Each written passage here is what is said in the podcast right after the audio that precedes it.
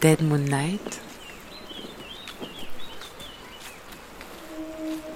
Courage, on ouvre ses oreilles, tout ira mieux demain.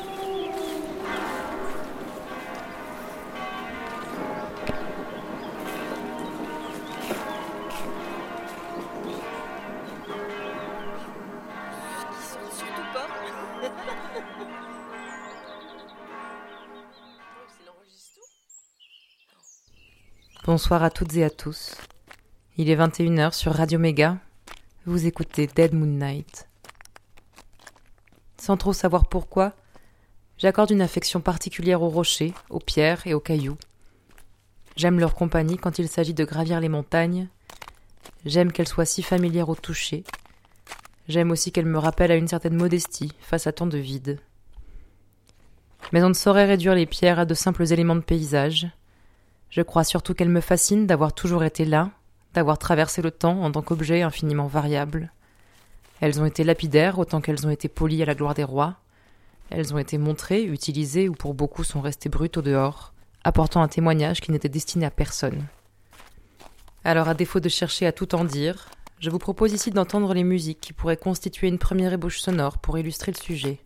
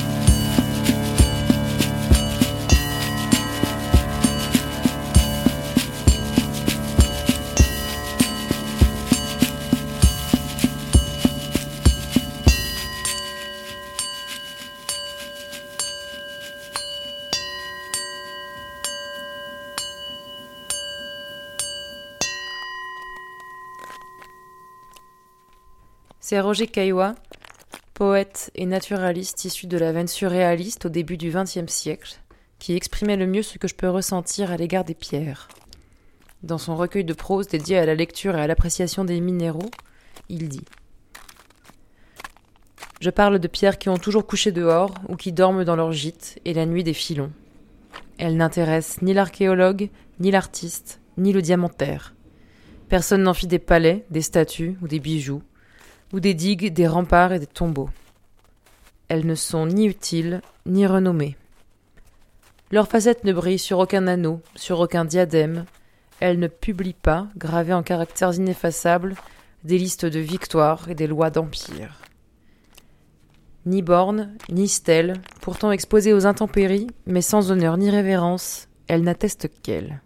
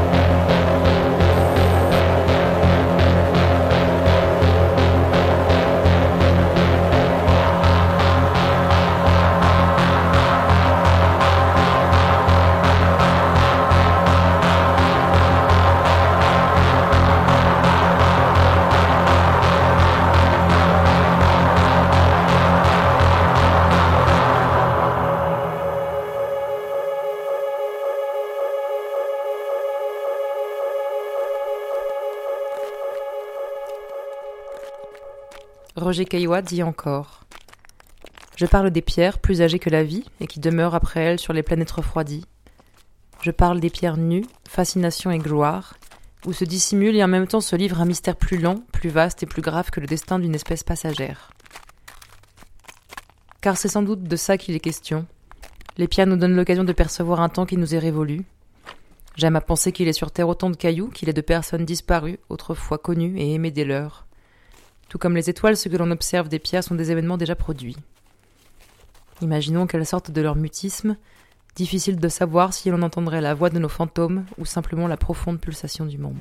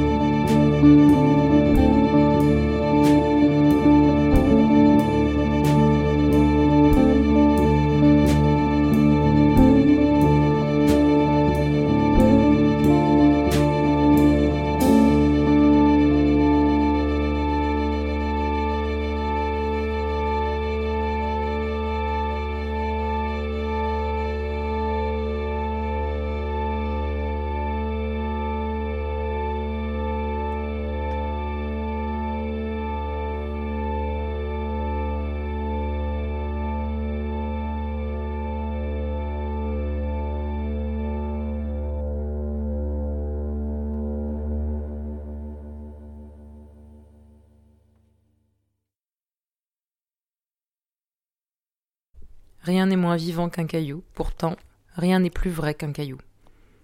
Quand l'horizon de notre époque se fait trop lourd, placer la paume de sa main sur un rocher nous rapproche de quelque chose de plus vieux, de plus vaste, qui nous éloigne d'un immédiat qui nous accable. Les pierres sont d'un matériau brut, sans ambition, sans agenda. Oubliez un instant les cartes du monde telles que vous les connaissez, et baignez-vous dans les cartes géologiques, celles qui ne documentent que la courbe des sédiments rocheux à travers les continents. Elles n'ont donc pas de frontières, elles ne portent le récit ni des vainqueurs, ni des vaincus, elles ne sont le témoignage que du temps passé.